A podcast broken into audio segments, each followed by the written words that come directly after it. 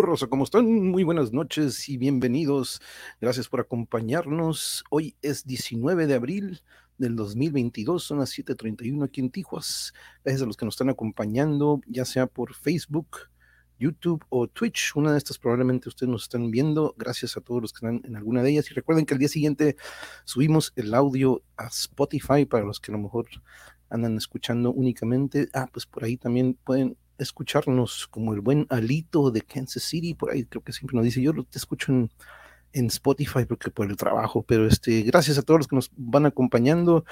Y hoy, compañeros, entramos al mundo de la literatura y de la música también. Ya saben que aquí pues, manejamos varios temas, pero hoy entramos, eh, el tema, el platillo principal va a ser un libro que, vaya, cuando tuve oportunidad de leerlo, porque Yuri se lo echó primero y me tocó a mis segundas y no duré ni el día en, leerlo todo, estuvo muy, muy interesante, me gustó mucho, pero vamos a traerlo a nuestro invitado Javier González. Javier, ¿qué tal? Muy buenas noches, compañero, ¿cómo estás?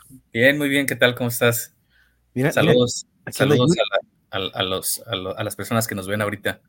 Aquí anda Yuri, que es una de ellas. Mira, Yuri dice, Javier González, bienvenido al Mongeverse. Ya, ya, era algo que tenía que suceder. Ah, pues saludos, saludos, Yuri.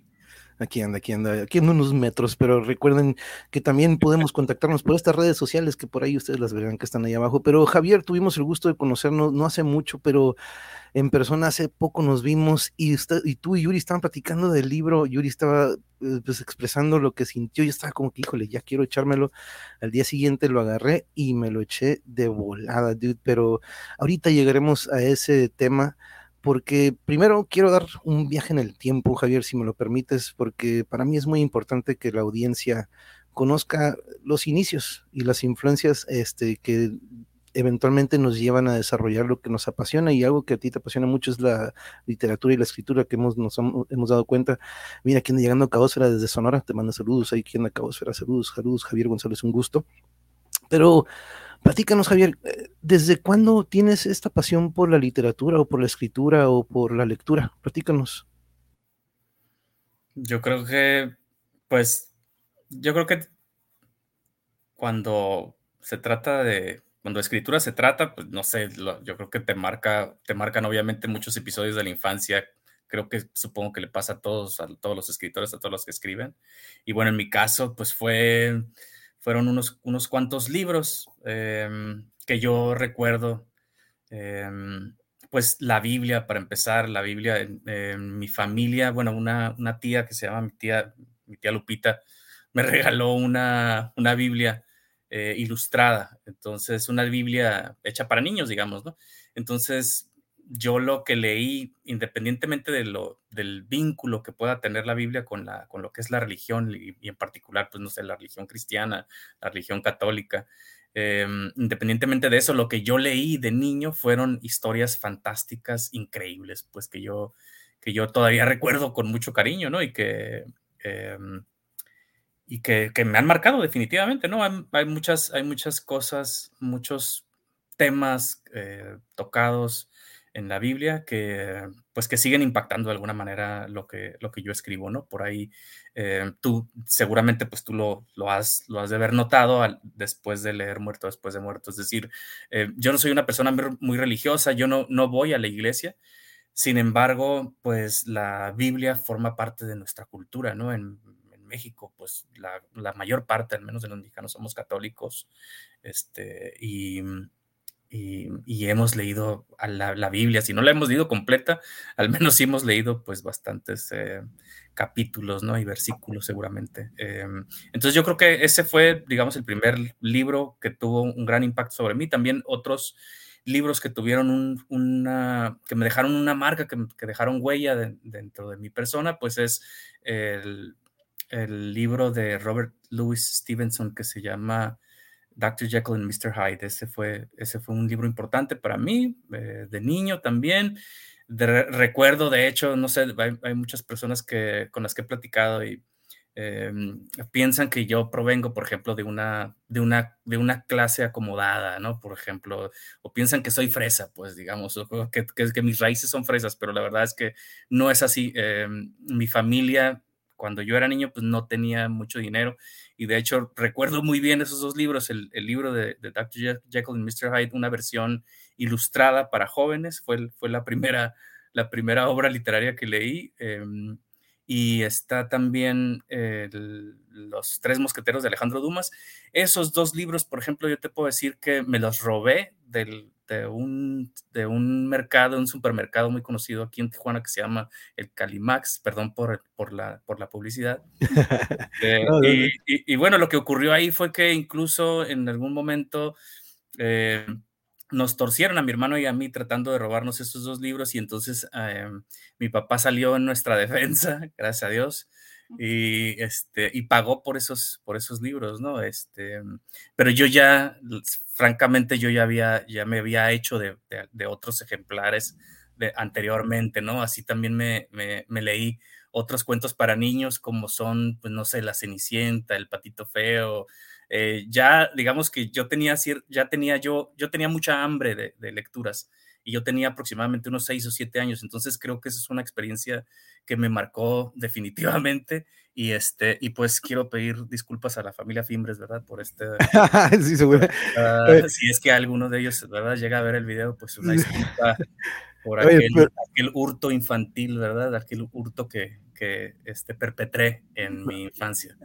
no, al menos eran libros, dude. Yo me acuerdo en aquel entonces en el buen Cali, pues cuando tenían los, pues antes de que metieran los cigarros en estas cajas en donde no podías llegar tan fácilmente, ¿no? Y los Calimax eran un buen, muy buen lugar para el, el Five Finger Discount, ¿no? El descuento de, de cinco dedos este, para los cigarros. Pero oye, un libro, oye, no, ahí deberían de decir, no, adelante, adelante, joven, pero oye, oye, pero sobre lo de la Biblia, ¿no? Qué curioso cómo vemos reflejada eh, reflejado ese libro en muchas historias. En una ocasión te platiqué de mi pasión por Tolkien y cómo él también refleja mucho en todas sus historias, este, la Biblia, muchos pasajes, y, pero no, la manera en la que tú ahorita los embonaste con esta historia, ya platicaremos, es, es muy, muy, muy fregona la neta, pero es curioso, ¿no? Cómo este, pues, el, el bestseller de todos los tiempos, ¿no? Yo creo. Y algo que me platicaste en alguna ocasión también, Javier, es de que en tu casa había también música, ¿no? Eh, recuerdo que incluso habían músicos en tu familia. Eh, platícanos. Sí, de hecho, pues mi papá es músico, ha, tocado en distintas bandas a lo largo de su vida, tuvo un, accidente cerebrovascular recientemente, pero, pero es, un, es, una, es una persona que siempre ha estado activa en, en el mundo de la música, particularmente pues en el rock. Eh, como vocalista y como, como percusionista también, ¿no? Es, es, tiene ese don, ¿verdad? De, de, poder, ese talento de poder este, cantar y tocar la, la batería al mismo tiempo, ¿no? Que es, que es este, que no es, no es muy común, me parece, me parece que no hay, no hay muchos músicos así, ¿no? Que puedan, pues, llevar el ritmo y aparte marcar el ritmo, ¿no? En todo, en todo caso de las, de las rolas y, y aparte cantar al mismo tiempo si, si está pesadito, ¿no? Y quisiera retomar nada más un poquito de, lo, que comentabas con respecto a esta influencia de, no sé, de los mitos que podemos encontrar en la Biblia. La verdad es que lo que decías también, porque comentabas algo de, mencionaste a Tolkien, em, lo que ocurre aquí también es que en las distintas culturas que existen, Em, están, existen, se dan o surgen estos, estos mitos, ¿no? Y, y, hay ciertas coincidencias entre estos distintos mitos, ¿no? Si te vas a la cultura nórdica o a los mitos nórdicos, vamos a encontrar ciertas figuras o ciertos personajes y ciertos dioses que luego se repiten en, en, la mitología de otras, de otras culturas, pues, ¿no? Estos mitos sobre el mismo origen de la vida y el origen del, del ser humano a veces tienen coincidencias, ¿no? Eso es, eso es lo interesante, ¿no? En, la, en el caso de Muertos después de Muertos, no solo, no solo en, en, en esta novela no solo están presentes, digamos, em, de manera soterrada, quizás, este, de manera simbólica, quizás, ¿verdad? Aparecen las influencias de estos mitos bíblicos, pero también están ahí muy, em, también de manera simbólica también me parece que hay una gran influencia de, los mitos que aparecen en el libro El Popol Vuh. Em, y, sobre todo en lo que tiene que ver con esta parte violenta del ser humano, ¿no? O de la ira, la ira de Dios o de la ira de los dioses creo que eso está, está presente de alguna manera simbólica dentro, de, dentro de Muerto después de Muerto. Y por supuesto, eh, la resurrección de Cristo, ¿verdad? Porque porque pues este personaje, el personaje principal de, Muerto después de Muerto, es un, es un, em, es un capo, es un capo que, que, luego resucita gracias a, que rescatan, bueno, no solo rescatan su cuerpo, sino también el de sus socios, y luego hay por ahí una hechicera que se llama Chona Sabina que, que mete los cuerpos de estos tres digámosle apóstoles, pero sabemos que son sus socios, ¿verdad? Dentro de, dentro de su cártel, por llamarlo de alguna manera, que se llama Clan Glauco. Entonces, Chona Sabina, digamos, toma estos tres, estos cuerpos de los, de los apóstoles, llamémosles así, este, y, el cuerpo del, del, capo, Gabriel Villa, los mete dentro de estos árboles que se llaman cantáridos. Y, y bueno, los somete, digamos, a un proceso de revivificación que, que está muy anclado en las cuestiones sobrenaturales y en, y, en, y, en, y en, los asuntos que tienen que ver con la hechicería, ¿no? Entonces, este, pues por ahí está ya perfectamente bien planteado el, el, el, asunto que, que, tiene que ver con la parte mitológica, ¿no? Aunque hay otros asuntos más adelante en la novela, por ejemplo, cómo impedir que, que, un espíritu este, maligno eh, vuelva a a, posesionarse de un cuerpo, por ejemplo. Este, hay por ahí también un ritual que el, eh, que el, cuerpo, digamos, de, de, este, de este cadáver, el, cadáver, este cadáver tiene que ser eh, apedreado también, por ejemplo, para que no, apedreado de cierta manera y bajo ciertas circunstancias, para que, para que después ya no vuelva a surgir su espíritu, ¿no?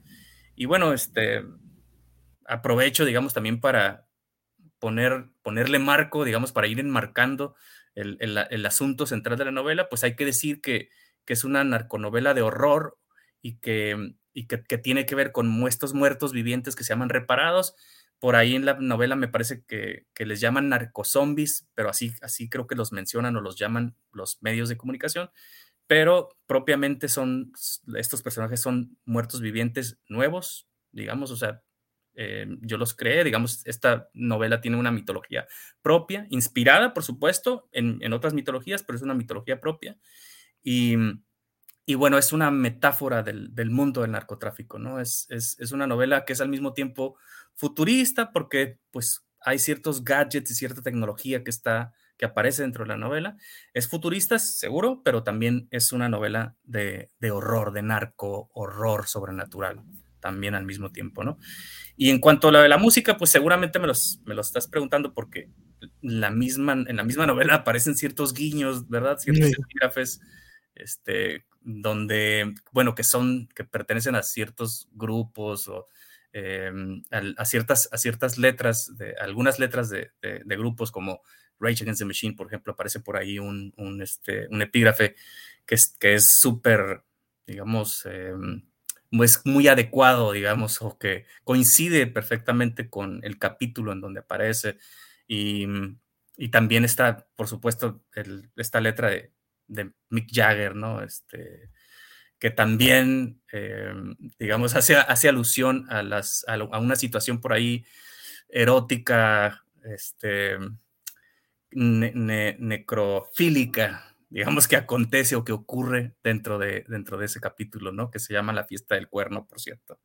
Este, y, bueno, volviendo a, un poco al comentario o a la pregunta que, hiciste hace rato, em, pues sí, em, en mi casa siempre hubo música de, niño o, o, durante ese periodo de mi infancia en el que, en el que mi padre nos acompañó, porque también eh, yo tengo un padrastro, entonces hay, una, parte de mi infancia que la viví con, con, el, con mi padre, el músico, y otra parte que, viví con mi padrastro, ¿no? Que, que, tiene otro oficio, ¿no? Este, y, y pues sí, siempre, o sea, ahora sí que me tuve que chutarme y, y gratamente, ¿no? Este, me chuté pues toda la, todo, el, todo el rock clásico de los finales de los 60 y, este, y principios y mediados de los 70. O sea, yo crecí con esa, crecí con esa música, incluso en algún momento creo que hasta por ahí cuenta mi familia que, que en algún momento me quedé dormido bailando,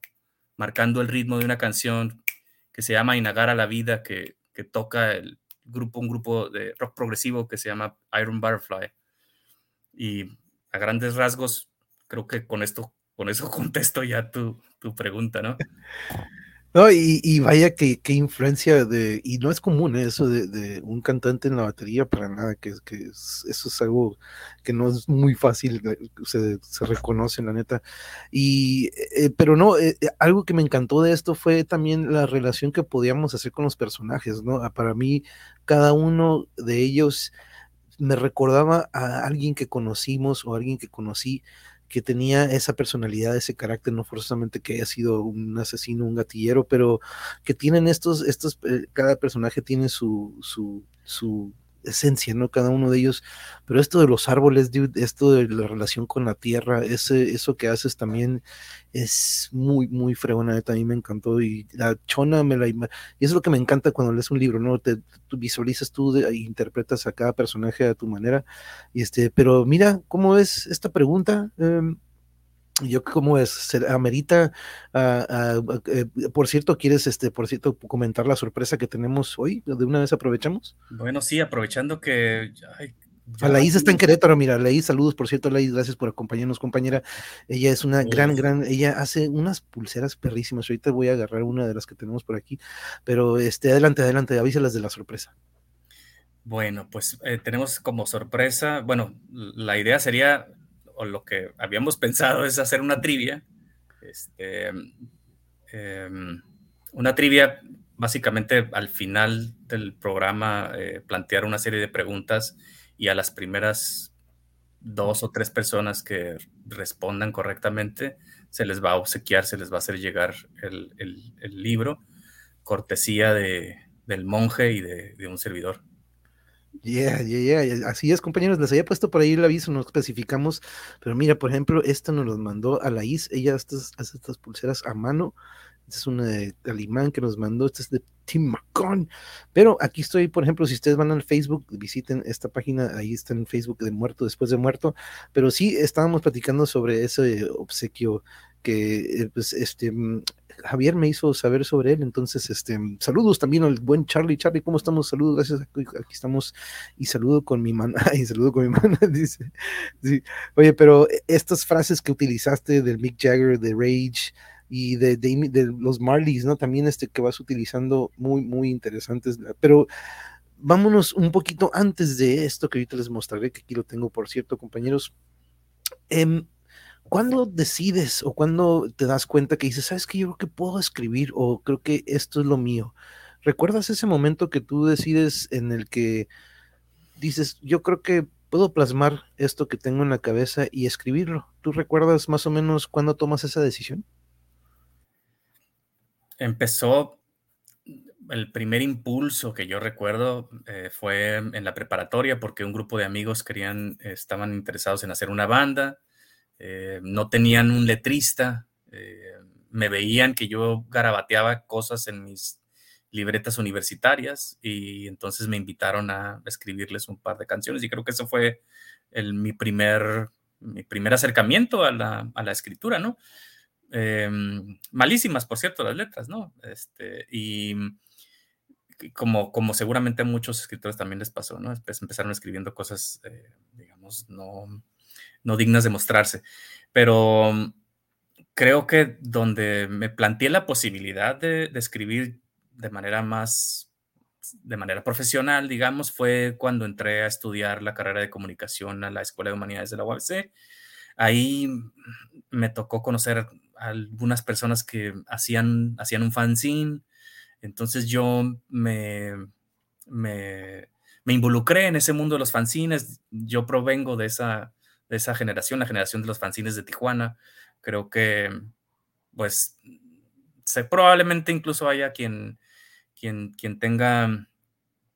Quien, quien, quien, tenga un registro, digamos, muy claro de ese, de ese momento que, fue, que fueron los inicios de los 90, de la década de la, década de los 90, eh, cuando surgió una especie de, llamémosle, boom de fanzines en, en, en, Tijuana, ¿no? Entonces yo formé parte de ese, de ese movimiento y ese es el primer momento en el que, en el que me planteo como posibilidad, la posibilidad de escribir de manera profesional y, también porque había por ahí eh, un em, periodista, escritor que se llama Rubén Vizcaíno Valencia. Se le han hecho muchos homenajes, digamos, en estos últimos años, eh, precisamente porque él fundó un, entre muchas otras cosas que hizo, hizo muchísimas cosas por la cultura de, nuestra ciudad. Pero una de las, de las que yo considero que me marcaron a mí fue eh, que él fue el fundador y, el director del suplemento cultural de eh, por muchos años y entonces él fue uno de los que se me acercó durante una de estas presentaciones de los fanzines y me dijo, oye, ¿te gustaría escribir semanalmente para, para el suplemento cultural de identidad y, además hasta te pagaríamos. Me dijo, no, pues dije, pues excelente, me va, me va a pagar por, por mis pininos, pues dije, perfecto. Y, esos, fueron, esos fueron mis primeros acercamientos a la, a la, escritura. Participé luego en algunos concursos, publiqué algunos, publiqué algunos textos, incluso un libro eh, cuando tendría yo unos 22 años aproximadamente, que el Secut en ese tiempo eh, sacó una convocatoria para participar en, en, una, en, un, en, un, en un, concurso, en un certamen literario y, bueno, el, el, premio era una cantidad, un, monto económico este, leve, pero también lo que, lo que era muy atractivo era que, que, si, que si ganabas, este, te publicaban el libro y eso fue lo que, y eso fue lo que, lo que ocurrió. Creo que eso fue, ese fue el, el, esos fueron, digamos, los, mis primeros, mis primeros textos, pues ya escritos más o menos de manera seria, digamos, ¿no? Pero sí, yo era, era muy joven. Vaya que sí, sí, y mira, hablando de, esto, aquí anda Betty Domínguez, dice gracias, saludos Javier, mi teacher, aquí anda también te manda saludos Betty. Muchos saludos Betty. Saludos, saludos, muchas gracias. Y aquí le estoy compartiendo, por cierto, aquí eh, les muestro un poco de lo que tienes esta página donde pueden ir a checarlo de el libro. Y aquí estábamos viendo, por cierto, déjenme les pongo este anuncio, déjenles bajo un poquito, pero qué interesante este video que creaste para mostrar la librería del día. El otro día andábamos ahí, Yuri y yo en la presentación. ¿Te acuerdas que ah, pues te platicamos que andamos en la presentación de Teresa Palau, de uno de sus libros? y aquí se encuentra en la librería, donde pueden ver ahí, muerto después de muerto. Grande el video, eh, grande. ahorita estamos hablando de que también tengo que agarrar una de estas plataformas para editar, como bien lo haces muy bien, Javier. Pero oye, ahora ¿Cómo nace esta idea de crear este mundo? Porque cuando lo leo, yo pues, veo reflejado a mi Tijuana, ¿no? Veo reflejado mucho a ella aquí como el escenario de esta historia, pero fácilmente podemos irnos a cualquier estado de nuestro querido país en donde se vive este conflicto, ¿no? De, de grupos, este, de crimen, pero ¿cómo nace esta idea de que, ¿sabes qué? Voy a hacer una fusión de esto del narco que hemos visto, eh, pues cada vez vemos este, cómo van plasmando también estas historias, ¿no? De, de, lo que fue o de lo que han sido ellos. Pero, y agarrar esto del lado del zombie, del lado del horror, y vaya que sí tiene este lado gore, ¿eh? cuando de repente ellos este, pues, se desquitan con sus víctimas. Híjole, compañeros, este, vaya que es una muy buena descripción para los que nos gusta el horror pero platícanos, ¿cómo nace esta idea de mezclar estos dos mundos en uno? Platícanos.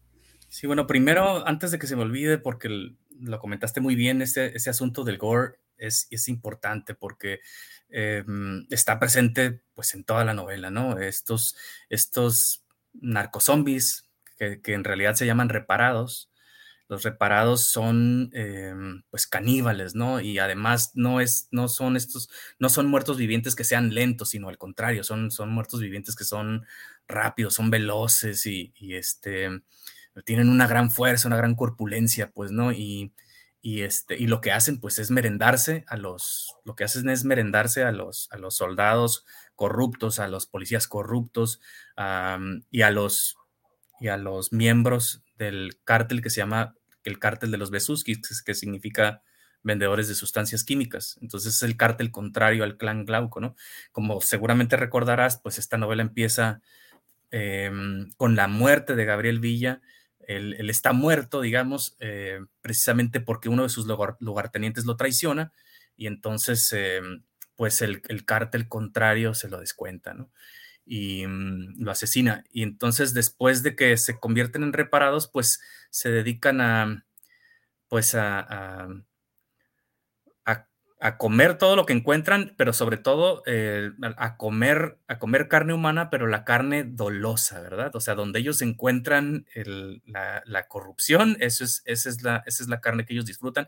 Y si recuerdas también, hay escenas en las que incluso se llevan itacate después de que canibalizan a una serie de, personajes, eh, incluso hasta se llevan las, las sobras para después, este, ya en, en el en su, en su, en su, en su respectivo búnker, en, su, el respectivo lugar donde, donde se reúnen, pues ahí este, pues se, hacen su comilona y hasta mezclan este, esta, esta carne humana que les quedó, la mezclan ahí con glauca, que es la hierba sagrada, que es la que ellos trafican en la, en la novela, ¿no? Entonces, la hierba sagrada llamada glauca, en contraposición con la supracoína, que es la sustancia química que trafican los miembros del cártel de los Besuskis. Entonces, em, entonces quería, quería, comentar esa, esa parte porque sí es, sí es una novela gore en muchos sentidos, o sea, es muy sangrienta, muy, muy este, explícita.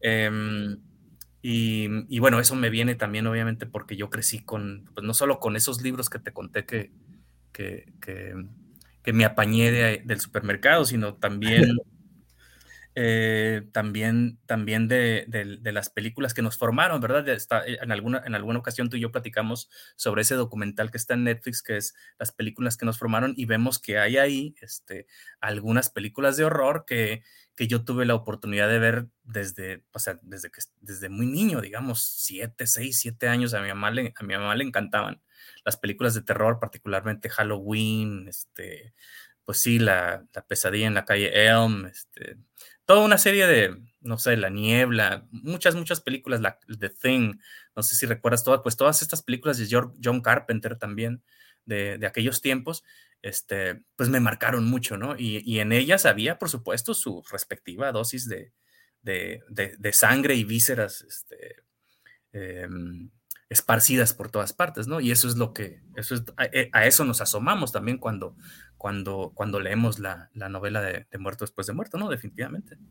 Y, este esto me gustó mucho que una de que esto me encantó esta escena en la que uno de ellos, si no me equivoco, pues creo que es Gabriel, aquí el que vemos en la escena que eh, una de sus heridas le deja esta pues sonrisa de un lado, ¿no? Una sonrisa macabra que aquí lo vemos eh, que es la imagen. Pero algo que me gustó mucho fue esta escena en donde viene a la, pues como a la delegación, a la fiscalía, ¿no? Creo que iba va como que saludando a algunos policías, pero en cuanto agarra uno, dice, este, este compa es corrupto, vámonos. Que tienen esta sensibilidad ellos al ser reparados de poder detectarlos, ¿no? Eso, esa parte me encantó de que no, este compa es chueco, este compa está quebrado, este está corrupto, este, eso me gustó mucho.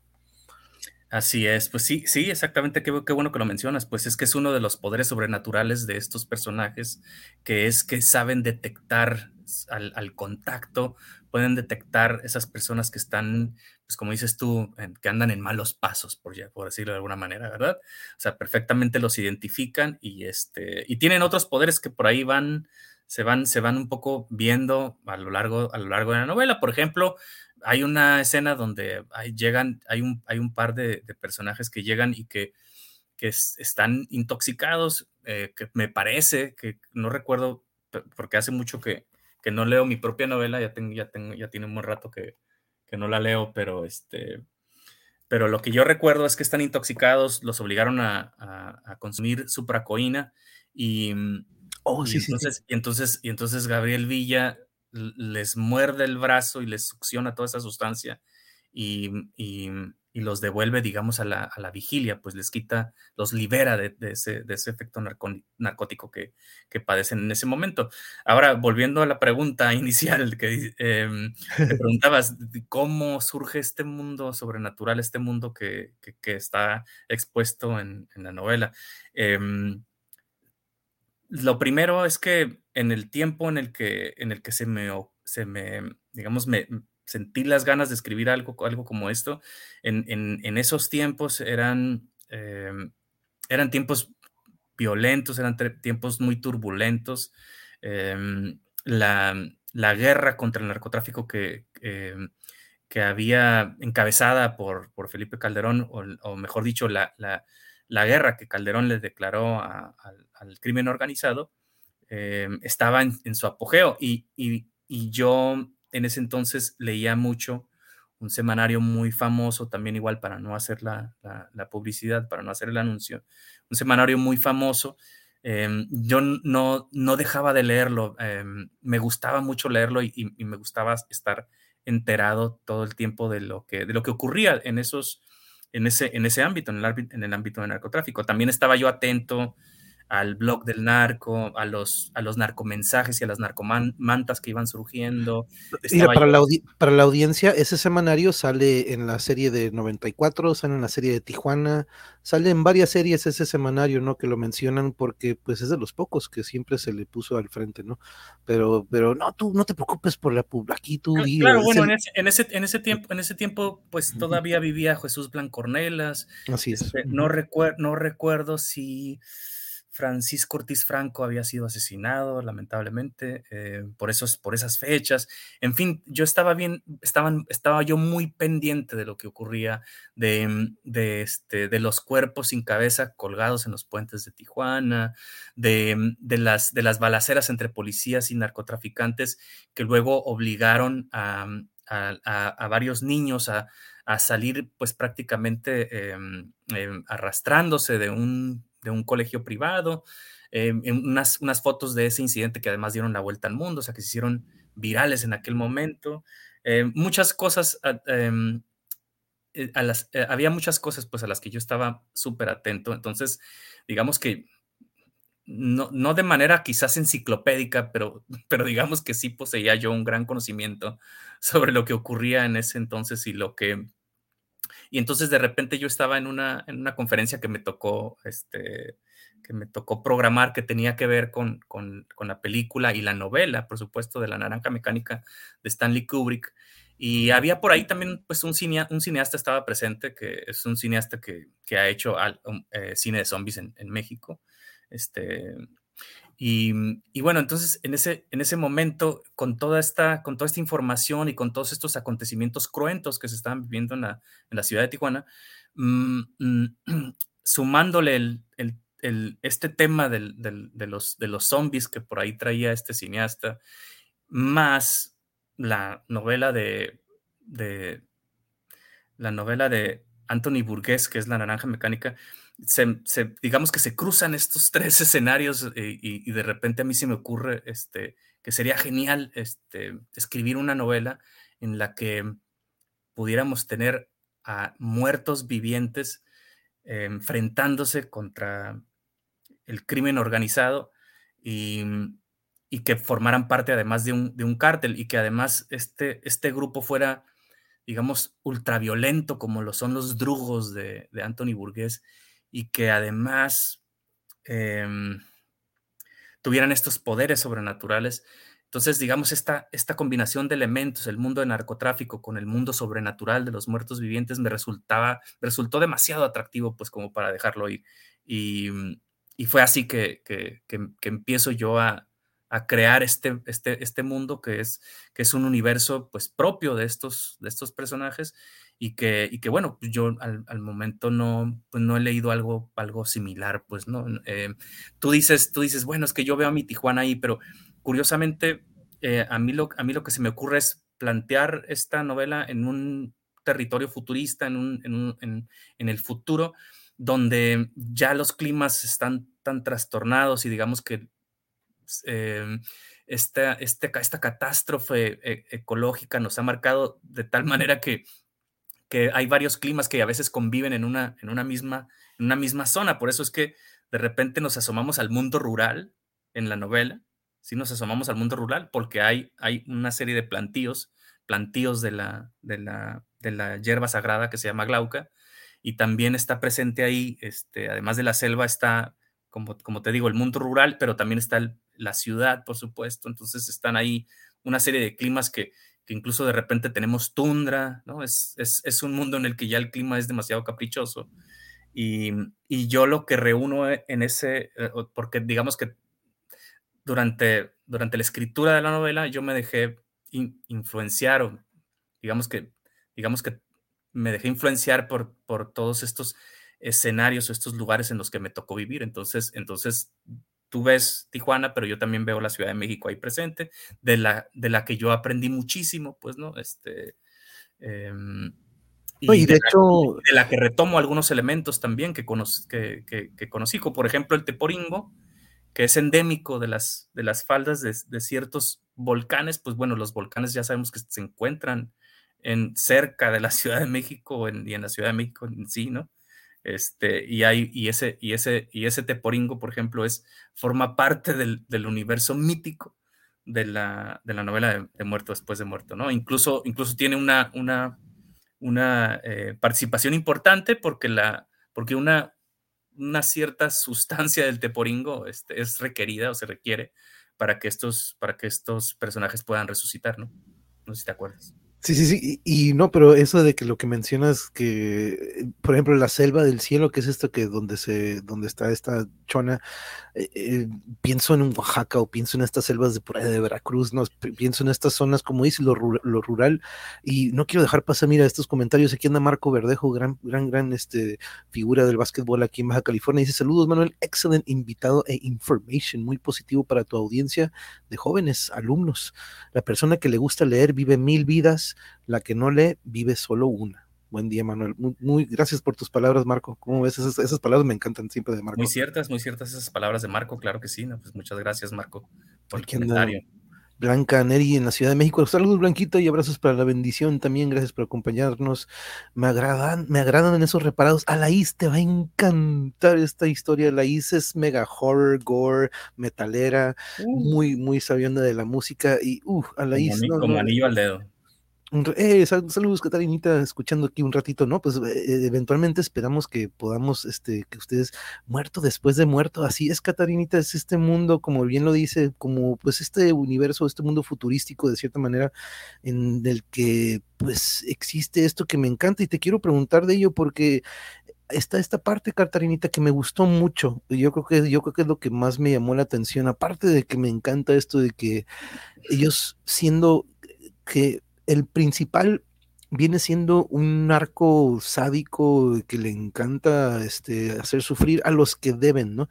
Este es uno de estos héroes villanos, como quien dice, que yo lo tomo así, ¿no? De los que es líder de un cártel, pero este cártel es de estos que siempre buscan, hay momentos en los que ellos hasta eh, lo plasmas ahí, ¿no? Como ellos siempre están preocupados o apoyan mucho al pueblo, a todos los que lo rodean, ellos siempre se preocupaban por, por el, bienestar de ellos, en cambio estos besuskis pues contaminaban con esta sustancia que pues era lo opuesto a, la glauca, ¿no? A lo que, se, lo que manejaban los, los glaucos, pero esto, lo de la tierra, los árboles, estos momentos en los que Gabriel se asoma, lo, veo, ¿no? Que se asoma con la cabeza y abre la boca y dice, esta tierra o este polvo que me, regresa a estos momentos, ¿no? Que, y, nunca me imaginé tanto esto cuando sale del árbol y que tiene que ayudar a sus socios también a salir. O sea, visualizar ese momento es muy, muy fregón, porque vaya, estos árboles, menos yo los visualizaba de una manera, ¿no? Pero esta relación de la tierra, de, como bien dices, el mundo rural, de repente hasta podemos, ah, por ahí vemos toquecitos del vudú, brujería o algo que se maneja todavía a lo mejor en Catemaco, tipo de estas cosas que pues por allá todavía se, se practica mucho de eso, ¿no? Pero ¿cómo decides traer ese mundo también a esto? Que es un mundo entre narcos y zombies, pero la importancia de la tierra, de la vegetación y de nuestra Pachamama, ¿no? Como quien dice. Realmente es, híjole, es, es, hay muchas cosas que, que comentar sobre esta novela, ¿no? Eh, no es, no es, ya ves que luego, ya ves que luego, ya ves que luego los, los amigos luego suelen, suelen minimizar lo que uno hace, ¿verdad? Digo, tú, tú lo sabes, ¿no? Tú lo sabes de, lo, lo, sabes de, eh, tienes experiencia ya en esto, ¿no? Cómo minimizan luego lo que, lo que uno hace artísticamente, ¿no? La verdad es que no es, la novela no es nada improvisada, está toda súper bien pensada. Eh, paso por paso, todo. Em, mira, yo lo primero que quisiera decirte es que em, es, un, es, una novela que está inspirada en, en, la, en la realidad, ¿no? pero no es de ninguna manera la realidad, es, solamente una representación, ¿no? Es una, es una mentira, una mentira, digamos de una mentira genial, una mentira genial que habla sobre la verdad, ¿no? Que te cuenta verdades. Entonces, en ese sentido es una metáfora de, la, guerra contra el narcotráfico, ¿no? Incluso hay una, frase que, ya se ha hecho muy famosa de, esta novela, ¿no? Que dice, solo los muertos pueden ganar la guerra contra el crimen organizado, ¿no?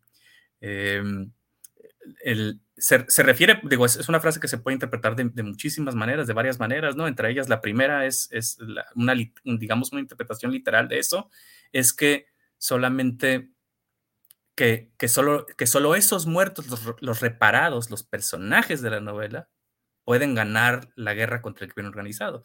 Pero también en una, en una interpretación un poquito más, más poética y mucho más, más universal, más amplia, digamos, sería, este, pues que solo, que solo muertos podríamos ganarle pues a los, a los narcos, ¿no?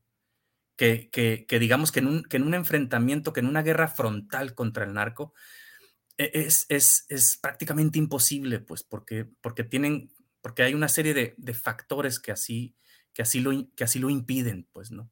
Mientras, mientras no se pueda, ¿verdad? Y es, que, y es que se puede, por supuesto, pero no hay voluntad para hacerlo, ¿no? Pero digamos, si no atacas al narcotráfico desde, no, no solo de manera militar, sino de manera económica, y los vas frenando a través de las, a través de la, a través de las, de la, de la expropiación de cuentas bancarias, ¿verdad? De, del análisis de toda esta información que todavía es confidencial, ¿verdad? Pues nunca se va, nunca se va a lograr, nunca, nunca van a poder detener el narcotráfico como tal, ¿no? ¿Verdad? Y, sabemos que para que pueda existir esa voluntad está en chino, ¿verdad? O sea, es, es, nos hemos dado, ahora sobre todo, no, no en aquel tiempo en el que yo escribí la novela, pero, pero ahora nos hemos ido enterando, ¿verdad? Poco a poco nos hemos ido enterando, ¿verdad? De muchos, de, muchas, muchos errores que se han cometido, tanto del lado mexicano como del lado estadounidense. Este, hay muchas culpas que se pueden, muchas responsabilidades sobre todo que se pueden repartir, se pueden repartir entre ambos, entre ambos países, entre las instituciones de ambos países, por supuesto. Ya hemos visto ex secretarios de gobernación por ahí detenidos, encarcelados y demás. En fin, es esta, esta, esta novela es, es, es, una, es, una, es una metáfora de todo eso. Y, la verdad es que, por ejemplo, yo no, yo no creo que, que, que la realidad supere la ficción, porque si, si la realidad superara la ficción, pues, pues entonces yo me dedico a otra cosa, ¿verdad? Mejor escribo, mejor escribo, mejor escribo periodismo, ¿no? Si yo realmente pensara que la, que la realidad supera la ficción, pues entonces yo me dedico a otra cosa. Lo que yo te puedo decir con respecto a eso es que son cosas completamente distintas. O sea, son, son dos, cosas completamente diferentes. la, novela, y particularmente la novela que tiene una ambición, cierta ambición estilística, cierta ambición literaria, esa, ese, ese producto cultural, digamos, es muy distinto, es, es, muy distinto a lo que sería el periodismo y creo que ambas cosas se pueden disfrutar perfectamente, ¿no? Es, decir, yo, yo, yo, por ejemplo, no, no leo nada más novelas. Eh, eh, leo libros de cuentos, leo ensayos, leo, leo este, libros que tienen libros periodísticos, ¿no? Por ejemplo, este que tengo aquí a la mano, que es el de, Emma, ¿verdad? Y entonces el de, el de Emma, de, de Anabel Hernández, Emma y las otras señoras del narco se llama, ¿verdad? Entonces son, son, son otros libros que perfectamente también, eh, que, que son distintos a la, a la, ficción, pero que también se, se disfrutan y se agradecen, por supuesto, este, a los autores, ¿no? Y entonces, en ese, en ese, en ese sentido, em, en, ese, en ese sentido, em, la, novela, la novela bebe, por supuesto, de, la realidad, pero plantea eh, un, un, universo propio, pues un universo original, con una serie de personajes únicos que tienen una manera de hablar muy peculiar también, porque tam, porque, porque así, ah, porque solamente puede ser de esa manera. Un, muerto va a tener una manera muy distinta, debe tener una manera muy distinta de hablar si lo comparamos con un ser vivo, pues con un, con, un ser humano vivo. Entonces, entonces, por eso me preguntabas tú la relación con la tierra, la, naturaleza. Como te digo, en ese momento, por ejemplo, y, de hecho la polémica continúa bastante, ¿no? Yo estoy haciendo una metáfora de, este, de, de, de la de la marihuana, por ejemplo, ¿no? En algún momento la polémica surgió por ahí un, presidente uruguayo la, legalizó en su país, ¿verdad? Este, y, siempre ha habido como esta, esta contraposición, ¿no? Este, entre, entre, entre la cocaína y la, y la marihuana. Entonces yo también quería llevar esa, esa, esa, ese choque entre naturaleza y, y, y, y, digámosle así, este, entre naturaleza y ciencia. Y, de, de, hecho eso, eso es muy notorio a lo largo de la novela, ¿no?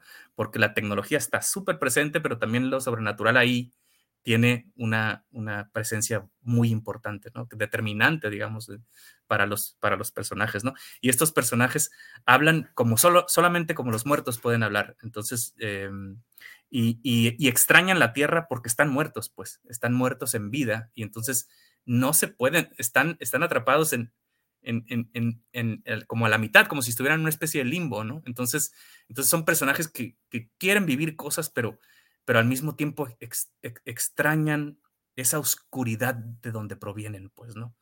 Y, y, bueno, esto también tiene que ver con una larga reflexión sobre la muerte, que, que yo ya me había planteado en muchísimas ocasiones, incluso había, había escrito un libro de poesía muy fallido, un, libro que, que nunca, nunca voy a publicar, pero es un, era, era, un libro eh, de poemas sobre la muerte. Entonces, digamos que yo ya estaba súper imbuido, estaba preparadísimo para escribir esta novela. O sea, es decir, conocía todo prácticamente lo tenía, lo, lo tenía yo dentro de mí. Y, y, no solo eso, sino también el conocimiento de, de, de, la, de la, tradición poética que, que, habla sobre la muerte, ¿no? Es decir, eh, grandes poemas de la muerte, eh, sobre la muerte. En, en, México hay muchísimos, ¿no? Entre ellos La muerte sin fin de José Gorostiza, La décima muerte de Javier Villaurrutia, La muerte del mayor Sabines de Jaime Sabines, en fin, hay un, yo por eso, por eso digo, por eso digo que la prosa de la novela está hecha de fuscazos rítmicos, porque está muy, muy imbuida, ¿no? muy influenciada por, por, la, por la poesía y, y, la, y, la, y aunque sea una musicalidad áspera la que aparece en los diálogos de los personajes, esos diálogos de los personajes pues tienen un cierto ritmo, ¿verdad? Y, seguramente ahí es donde tú sí reconoces esa, esa parte norteña, creo, ¿no? Este, em, em, y bueno, y la, y, la, y, la, y la naturaleza tiene que estar presente porque, pues bueno, porque, porque Chona Sabina vive en Selva del Cielo, aunque la mayor parte de los acontecimientos ocurren en Agujero de Nadie, que es la ciudad, es, un, es el agujero de nadie, también es otra, porque toda la novela, seguramente lo notaste, seguramente lo notó Yuri también cuando lo leyó, ¿no? Entonces, em, toda la novela es, es, es, de humor negro, ¿no? Hay, hay un humor negro, es decir, es una novela violenta, es una novela de acción, de gore, pero también está presente el humor negro. Siempre hay cosas ahí que, que dan risa, pero no, como que no sabes si reírte, pero, pero me río no me río. Y, y, entonces está, está llena de todos estos, estos guiños humorísticos que tienen que ver con, con la muerte, ¿no? Y también con, con, con varios epígrafes, ¿no? Este, también que tienen que ver este, con varios epígrafes que provienen del, de la poesía. Por ejemplo, Ricardo Reis, que es un, que es un heterónimo de, de, de, Pessoa, de Fernando Pessoa, que dice, muertos aún morimos. Y luego, y luego está este otro, este otro epígrafe de William, William Shakespeare que dice, si osarios y tumbas nos devuelven a los muertos, ya no habrá más panteones. Y luego está, y luego está este epígrafe de, de, un, relato de, Francisco Tario, dice, y vendrá la inmensa, la descomunal, la infinita revolución de los muertos. Uh. Y luego está, y así, digo, yo me puedo, me puedo ir, hay varios epígrafes que, están, que encabezan los, varios de los capítulos de, la novela. Este, y bueno, pues espero haber más o menos respondido este, tu pregunta con respecto a la naturaleza, yo sé que me desvío un poquito, pero, pero bueno, ahí está también esa parte que tiene que ver con la naturaleza. Por cierto, Chona Sabina está inspirada en, María Sabina, ¿no? Entonces, hay todo este mundo mágico en, México, te fijas del México mágico, ¿verdad? De los que, del, que todo el mundo habla. De hecho, le iba a pues, preguntar, fíjate, Yuri, oye, ¿será, será de María, María Sabina de Santa pero sí, Los hongos santos, de, los hongos santos de, de María Sabina, ahí están, de manera que la, para mí la glauca es como una es una, una, una, síntesis, ¿no? Como de los hongos con, con la marihuana. Es decir, yo estaba haciendo síntesis de cosas para poder construir esta gran metáfora sobre el mundo del narcotráfico, ¿no? A eso, a eso me dediqué. Este, y, me divertí muchísimo, obviamente, escribiéndola, muchísimo. Este, disfrutaba mucho meterme en, en, en el cuerpo putrefacto, ponerme los zapatos en la piel putrefacta de, de Gabriel Villa del narcozombie mayor, ¿no? Este, porque, pues, porque además es una novela muy irreverente, ¿no? O sea, hay un momento incluso en el que, no sé, este, en el que se orina el, el, personaje, se, se, pone a orinar a las afueras de, de una delegación, pues, ¿no? Este, y creo que es un momento en el que todo el mundo anda preguntándose, ¿dónde está el edil? ¿Dónde está el, el presidente municipal? Pues, ¿no? Que, que, es, que fue uno de los que, eh, pues encabezó todas estas, todas estas matanzas y que, y, que ponía la, a los soldados, a la milicia, la ponía al, a las, al, servicio del, del, cártel, del cártel contrario, que era el cártel de los Besuskis, liderado por Plutarco Galván, ¿no? Entonces, ¿te suena, ¿te suena esa historia? ¿Te suena? O sea, ¿te suena que, está anclada en la realidad? Totalmente anclada. es exactamente lo que ocurría y lo que ha ocurrido en nuestro país durante muchos, muchos años. Es que esta, esta relación, este matrimonio entre el Estado y el narco, el mundo del narco, siempre ha estado ahí presente y, y, quién sabe si, quién sabe por cuánto tiempo vaya, vaya a seguir, ¿verdad? Mira, curioso lo que nos dice ahí Marco Verdejo sobre lo que vivimos nosotros aquí. Qué cura del enfoque que le da la novela. Los jóvenes que sobrevivimos este holocausto de zombies, porque la droga en esos tiempos acabó con muchos de nuestros amigos. Felicidades, vamos a buscarla. Ahí está, ahí está en, la librería el día. Y pero fíjese, yo me acuerdo mucho de eso, Marco, de los, eh, de los famosos, pues esa época de los narco juniors. Este, a mí me tocó varios compañeros míos de mi generación desaparecidos o nunca se supo qué fue de ellos porque pues tomaron o eligieron ese camino, ¿no? En el que en aquel entonces se reclutaba mucho en las prepas o este, sobre todo estos que pues como pues, que tenían ya los juniors porque pues eran de familia pues bien, bien, establecida, ¿no? Muchos de ellos, este, nos dice aquí Lucia Amor, acabo de llegar y por lo que escuché, todo suena muy bien. Siempre había pensado en vampiros y hombres lobo atacando a los maleantes. Pero una cosa es pensar y otro ponerlo en un libro. Felicidades, nos dice Lucy Amor. Saludos, Lucy, muchas gracias por acompañarnos. Gracias. Y sobre, mira lo que nos dice también aquí, Cabo, eso coincidía, ¿no? Sobre lo que decías, así es, los amigos minimizan lo que uno hace tristemente, pero aquí eh, hay un pequeño debate, tú, porque mira, por ejemplo, dice Catalina, yo pienso que la gente que te conoce minimiza lo que haces. Los verdaderos amigos te motivan a seguir. ¿Cómo ves tú? Porque Caosfera dice, no siempre, eh, muchas veces los amigos dan por sentado que uno está ahí, que hagan lo que hagan, siempre vas a estar y solemos olvidarnos, eso es una realidad, ¿no? ¿Tú cómo ves esta, esta plática que tenemos aquí entre Caosfera y Catarinita? Muchas gracias también, es muy saludable también ese debate y compartir nuestra, nuestra opinión. Es cierto, no podemos generalizar, ¿no? No, no o sea, es decir, no, no, no todos los amigos son así, por supuesto, pero sí, pero sí, sí ocurre, ¿no? Sí, sí, sí, ha pasado, ¿no? De repente que dicen, ah, este qué ocurrente, ¿verdad? Pero fíjate que esa ocurrencia, pues a mí me costó muchísimo tiempo, muchísima inversión de, de tiempo de, de, de, mi parte, ¿no? Este, por los talleres literarios a los que asistí, donde me destrozaban los textos, que fueron muchos talleres y tuve muchísimos maestros, este, y además, el, el, ahora sí que las horas nalga que uno invierte y que no se nota, que no se nota, o sea, es decir, nadie, nadie te ve que, te, que, estás, que estás sentado ahí muchas horas, que dedicas muchas horas de tu vida a estar sentado, a estar escribiendo y reescribiendo sobre todo, ¿no? Porque, porque, porque muchas, muchas, muchas personas tienen esta idea romántica, ¿verdad? De que, de que ay, este, llega la inspiración y, y lo, lo escribes y ya, ¿no?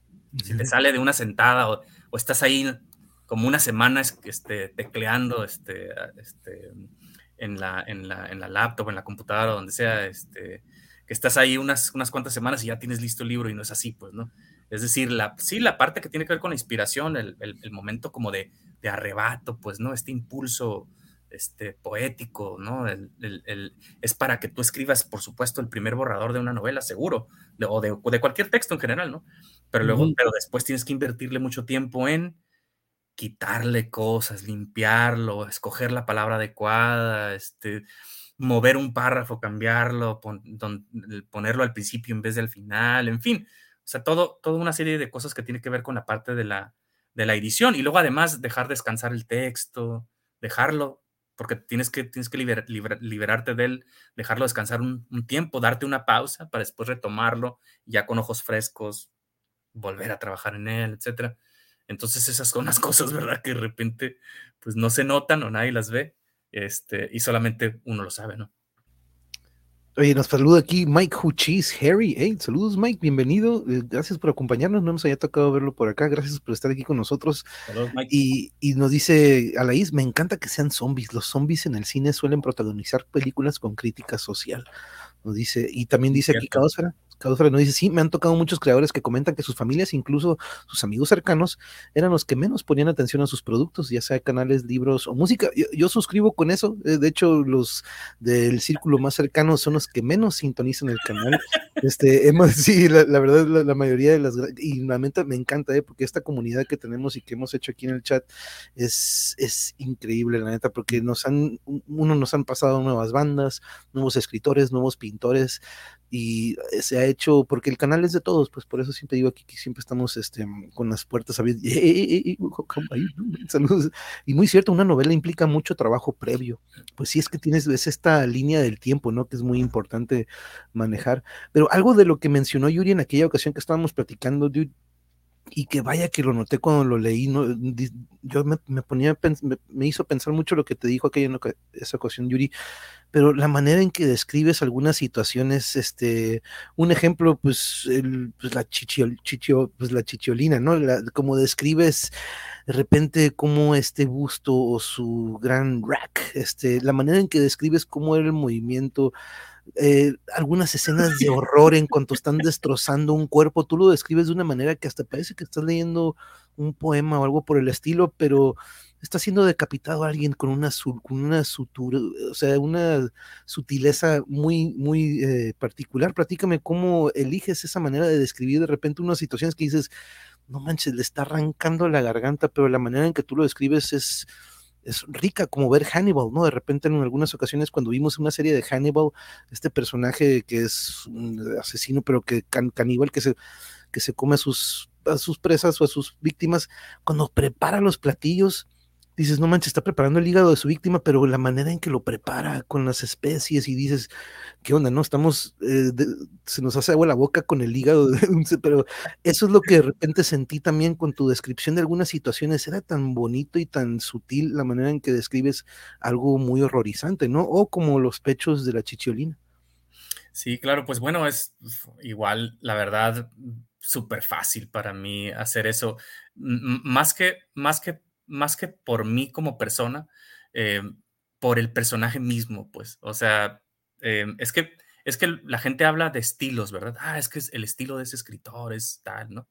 es, muy bueno el estilo del, escritor, eh, es, tiene un estilo muy interesante, tiene un estilo muy, muy, este, muy, muy, muy atractivo, muy, mm, tiene un estilo que, que, hace que yo quiera seguir leyendo. Y, ese, ese estilo como tal, para mí no existe, pues, o sea, no existe el estilo del escritor como tal, sino es el estilo del, texto, el estilo de la narración que escribiste, la, narración que decidiste crear, ¿no? Entonces, el, es, eso que tú comentas no es otra cosa más que quien está imponiendo ahí el estilo un poco es la muerte, ¿no? Es, la que de alguna manera te está contando la historia. ¿Por qué? Porque, es, porque, está, porque la novela está escrita en primera persona. Quien te va contando la historia es Gabriel Villa, de lo que, de lo que, ha, de lo que ha vivido, de lo que vive cuando estuvo vivo y, de, lo que y de lo que vive cuando, ahora que está muerto, ¿no? Eh, entonces, eh, el personaje así, así se expresa. Entonces, yo, yo por, eso, por eso ponía de referencia a la, sobre, sobre todo porque está, está un poquito influenciado por la novela de la naranja mecánica, porque en la misma naranja mecánica los personajes tienen una, tienen una forma bien específica de hablar, ¿no? Son los drugos, es el, es, este, eh, ah, utilizan el natsat, entonces hay palabras que ellos retoman del natsat y, y entonces ellos te dicen titza, por ejemplo, ¿no? Dicen titza para referirse a una señora o a una ciega. En este caso, por ejemplo, la titza, Chona Sabina, es la ciega, porque es una hechicera que está ciega pero ve, pero dice la novela, ¿no? Ve con los binoculares de los, de los dedos, ¿no? Dice, ¿no? Con los binoculares del corazón, con el microscopio de los dedos, dice, ¿no? Es, esa es la parte poética que tú dices, probablemente, entre muchos otros ejemplos, ¿no? Que, puede, que podemos encontrar en la novela, ¿no? Pero es, pero es más que nada la forma de hablar de esos personajes en particular, la que, la que hace que, que esa descripción se dé de esa manera, ¿no? Y qué bonito que, que, mencionas al Hannibal Lecter, ¿no? Porque, porque también esta novela es, es eso, es un festín gastronómico, ¿verdad? Es, es una novela gastronómica en muchos sentidos, ¿verdad? Porque, precisamente porque, por, por, eso, porque se la pasan tragando, ¿no? Los, los, los, personajes principales, ¿no? Y no tragando cualquier cosa, sino pues carne humana, ¿verdad? De ciertos personajes, este, eh, pues, eh, deleznables, ¿verdad? Ciertos, ciertos personajes que, que, pues no les tenemos ninguna consideración. Yo no estoy diciendo que, que, los, que los reparados sean, sean buenas personas, porque sabemos que no lo son. Es decir, eh, realmente su, su forma de proceder este, tiene que ver con la ley del talión, del, del, ojo por ojo, diente por diente, que, es, que eso es lo que inicia todo realmente, porque, porque, a, porque a Gabriel Villa no solo, no solo lo mataron, no solo lo traicionó su lugarteniente, sino que además mataron a su esposa, ¿no? Mataron a su pareja. Vaya, cómo, no. Entonces, entonces la mataron de una manera muy cruel, les envían un, un, un narco video, ¿verdad? un video de, la, de, cómo la, de cómo la torturan y cómo la, cómo la matan, este, de una manera muy, muy cruenta, pues, ¿no? Este, con cortes aquí y allá, en fin, ¿para qué se los digo? Lo pueden leer en la, novela. Pero, este, eh, entonces, pues, ese narcovideo, pues, cala, obviamente, en, la, en el personaje de Gabriel Villa, y él decide hacer lo mismo con la persona que, que mm, digamos que coordinó la, el asesinato de, de, su chula Estrada, ¿no? Porque así se llama la, la, la, esposa este, de Gabriel Villano, Chula, Chula Estrada. Entonces... Eh, sí, eso me gusta, que es la, es la, motivación de Gabriel, de, siempre desquitarse de esta traición de lo que hicieron y siempre los que terminaron, pues ahora sí que siendo la merienda, como dices, pues ya les venía, ¿no? Son personajes a los que dices, este, ya les, ya les iba a llegar. Sí, y son antihéroes además, ¿no? O sea, es decir, son, personajes que no son buena onda para nada. Este, el, otro día me invitó, este, no sé si, no sé si recuerdas que, que hay un, un este, eh, un, académico que se llama Andrew Holtzman, que escribió la, autopsia de Gabriel Villa, que no es ah. otra cosa más que el, el epílogo de la novela, que se encuentra al final de la novela, ¿no? este académico, em, que, es, que, es, un académico de la, de la, Universidad de Nebraska, él me invitó recientemente a una charla, ¿no? Y entonces una, una de, sus, de sus estudiantes me decía, eh, me decía, em, pues es que, es que lo que vemos ahí es mucha masculinidad tóxica. Fíjate, ¿no? Entonces, y tiene toda la razón, o sea, es decir, no, pero, pero vamos, no, no podemos juzgar así una novela, ¿no? O sea, una, una, novela se juzga de, de, otras formas, ¿no? Este, por supuesto que hay masculinidad tóxica, completamente, ¿no? O sea, es decir, no, si no hubiera masculinidad tóxica, no existirían esos reparados, pues.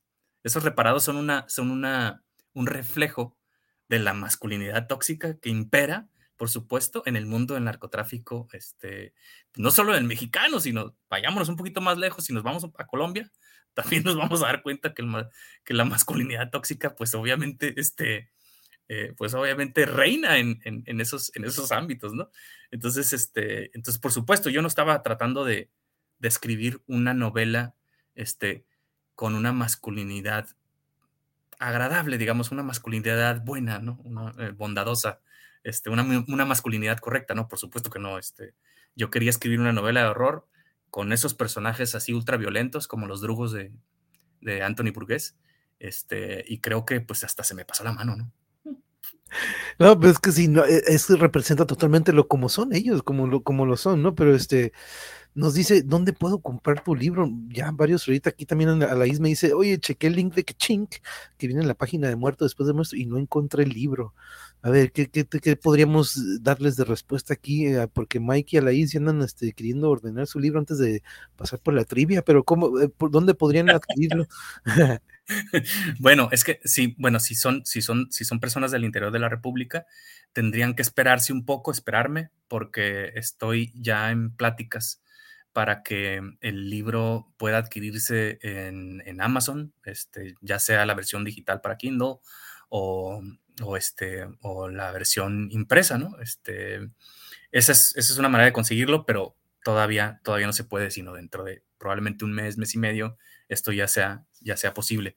Este, Y, bueno, pues para los, para si, si, es, si hay algún tijuanense por aquí entre, los, entre nuestros espectadores, eh, pues está disponible, ahorita está disponible en la librería del día, por ahí creo que incluso está en, en la página, si quieren seguir, si quieren seguir mi página, se llama pues como la novela, el, tiene, lleva el, nombre de la novela, Muerto después de muerto, es la página, es, es una página, es una fanpage de, de Facebook que, que, probablemente eh, podamos compartir aquí en, en, los, comentarios, supongo. Ese es el, el, bueno, el, claro, el, el, anuncio, el comercial que hice, este, porque está en la librería El Día de Tijuana actualmente a la venta el libro.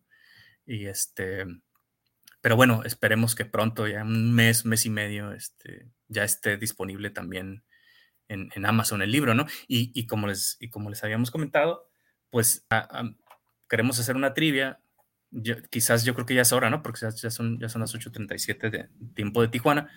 Podemos hacer una trivia. Este, digamos que...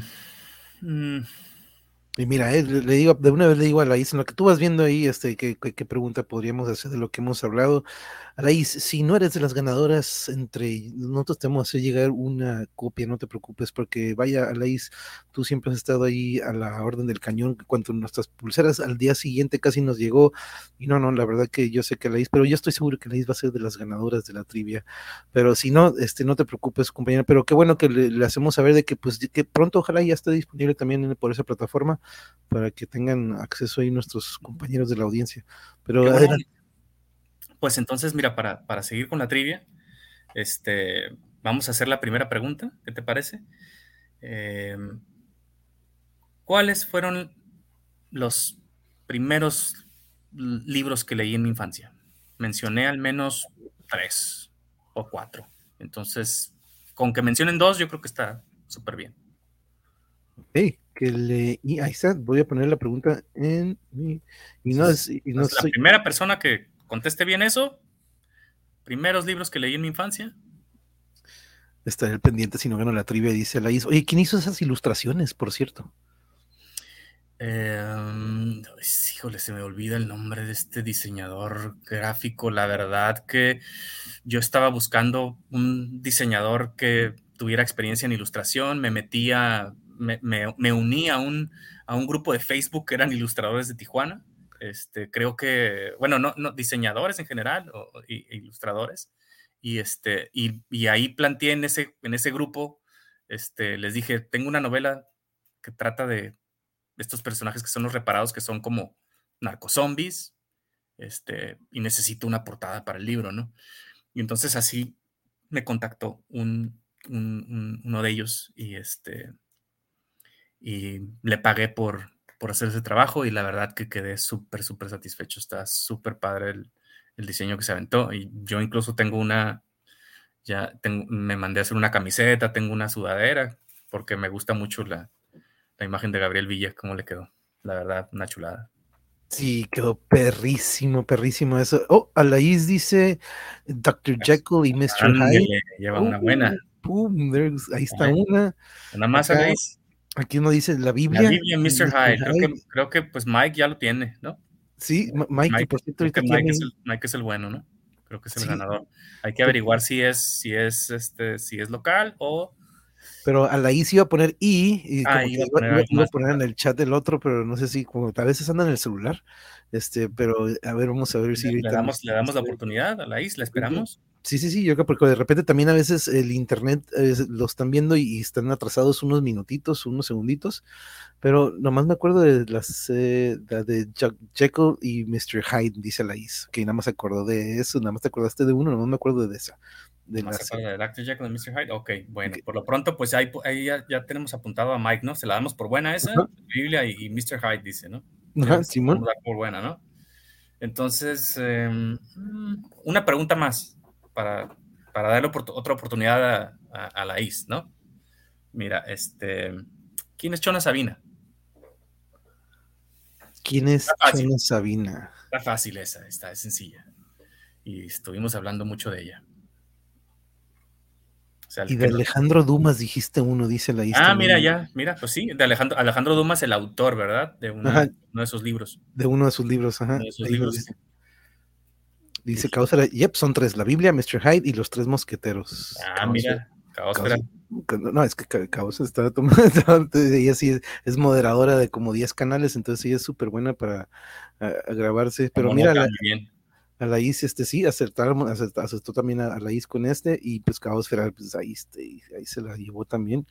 Entonces, esa sería la primera pregunta, ¿la podríamos dejar esa como la primera? Habíamos, habíamos dicho que la primera persona que respondiera correctamente es la que, se quedaba. Mike y creo que ya se lo dimos a Mike, ¿no? Mike se lleva la primera pregunta. La siguiente pregunta entonces sería eso, ¿quién es, quién es Chona Sabina? Ok, ¿quién es Chona Sabina? Déjame cambiarla aquí para que parezca también. Sí, cierto. ¿Quién es Chona Sabina? Sí lo mencionó. ¿O en qué, quién es o en qué personaje está inspirado? Em, que, nos, que nos digan más o menos qué es ¿A qué se dedica Chona Sabina en la novela? Ok. ¿A qué se dedica en la novela? Sí, porque habíamos dicho que sí está inspirada, que tiene algo, que tiene un poco que ver con, con, María Sabina, sobre todo, sobre todo en lo que respecta a, que es algo que no había comentado, sobre todo en lo que respecta a, estas letanías. No, sé si has visto en, en, YouTube por ahí, creo que hay, hay un video sobre, es la que convierte a Gabriel en un reparado. Excelente, excelente respuesta. Así es. Yo yeah, Laís. muy bien. a sí, muy bien, muy bien. Yeah, es todo Laís. Ya sabía, sabía que Laís, pero sí, ella, vas a ver ese proceso, Laís, cuando lo leas. Es bellísimo, bellísimo ese proceso cuando ella, como ahorita describías, ¿no? Cuando van, los va recibiendo y que me imaginaba así con sus dedos este, tocando y ella visualizándolos, ¿no? Con los microscopios de sus dedos. La chamana que sabe de los rituales para hacer a los reparados, ¿no? Pues ahí está, todavía le, complementó la respuesta a la Así es. Yeah, la perfecto, perfecto. Pues no, mira, eh, eh, Mike Huchis está pues, del otro lado, pero vamos a hacerle también llegar, vamos a ver la cara del, de Javier. Y Alaís está en Querétaro, entonces este, veremos ahí cómo, vamos a ver cómo le hacemos Calimán, ya estamos pensando en Calimán, este, este, Mike. Pero hacemos, ¿quieres hacer otra pregunta?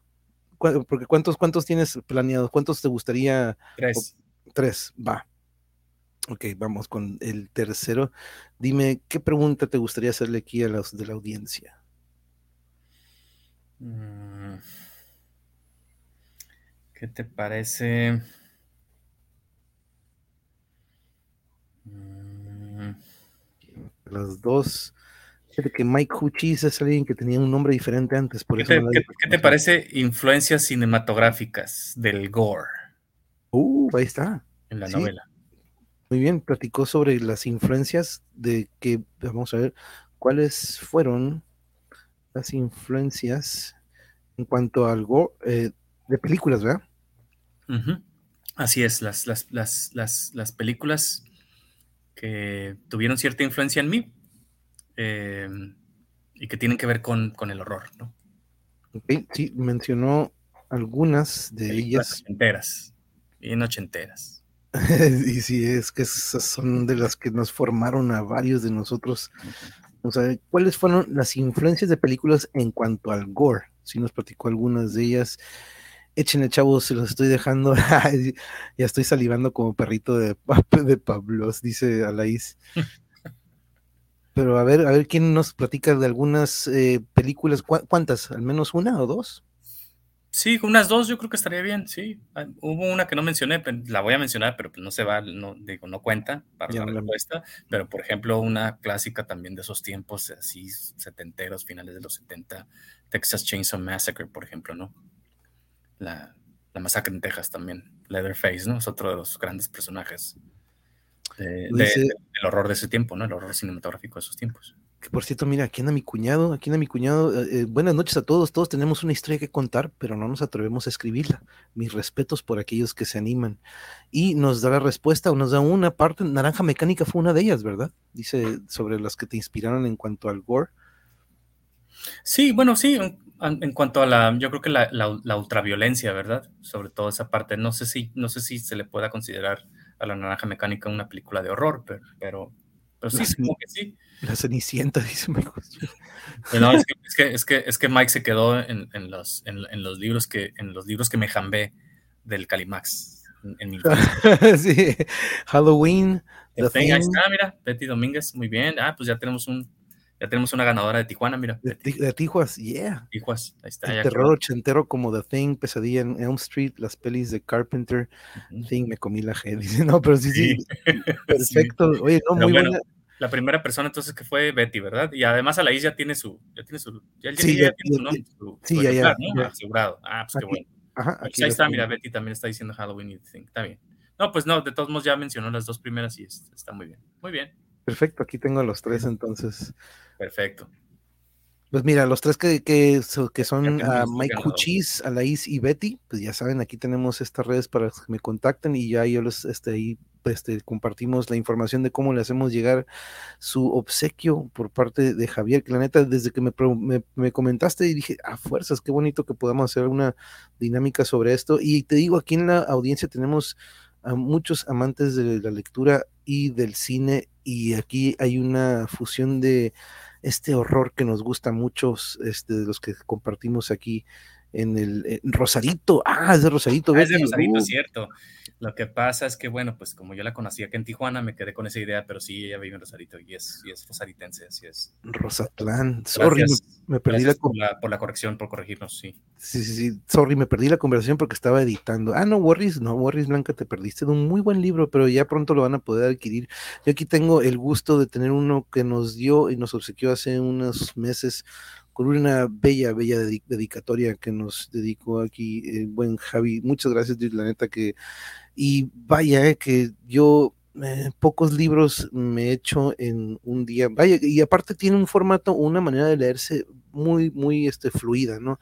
Este, a pesar de que tiene estos momentos bien poéticos y muy este super deep, pero fue rápido, es algo que te, al menos yo no había tenido la experiencia de leer, de leer algo tan rápido, este, y pues una de las preguntas que yo dije, ah, pues les preguntamos el número de páginas, pero en sí son 151, 151 más o menos páginas de lo que eh, es el texto. Y vaya que fregoncísimo. Esta imagen que tienes, eh, dude, en la, en la, entrada, ¿qué es? Eh? Platícanos sobre esta imagen. Oh, sí, es una, es una, es una foto que me tomé yo en la Ciudad de México. Es una, es una, es una selfie, ¿no? Que yo hice. Es, lo que pasa es que hubo un tiempo en el que, en el que hacía fotografía eh, con inten, intenciones artísticas. Y, y, esa, y ese es uno del, de, como de dos o tres autorretratos múltiples, por llamarles de alguna manera, ¿no? Donde aparezco tres veces interpretando distintos personajes. Ese, ese, es, uno, ese es uno de, esa es una de esas fotos, incluso tengo, tengo otra, este, qué curioso, esa, sí, ya, ya tiene tiempo, y, y no se ve, y, y, no se ve muy, de manera muy clara ahí en el, en el libro, por la impresión, que no es, que no es tan o sea buena. Eres, tú pero, los tres, eres tú los tres. Así es, así es, soy, soy yo mismo, este, representando distintos, distintos personajes, así es. Sí, yo solito me tomé esa contemporizador y todo.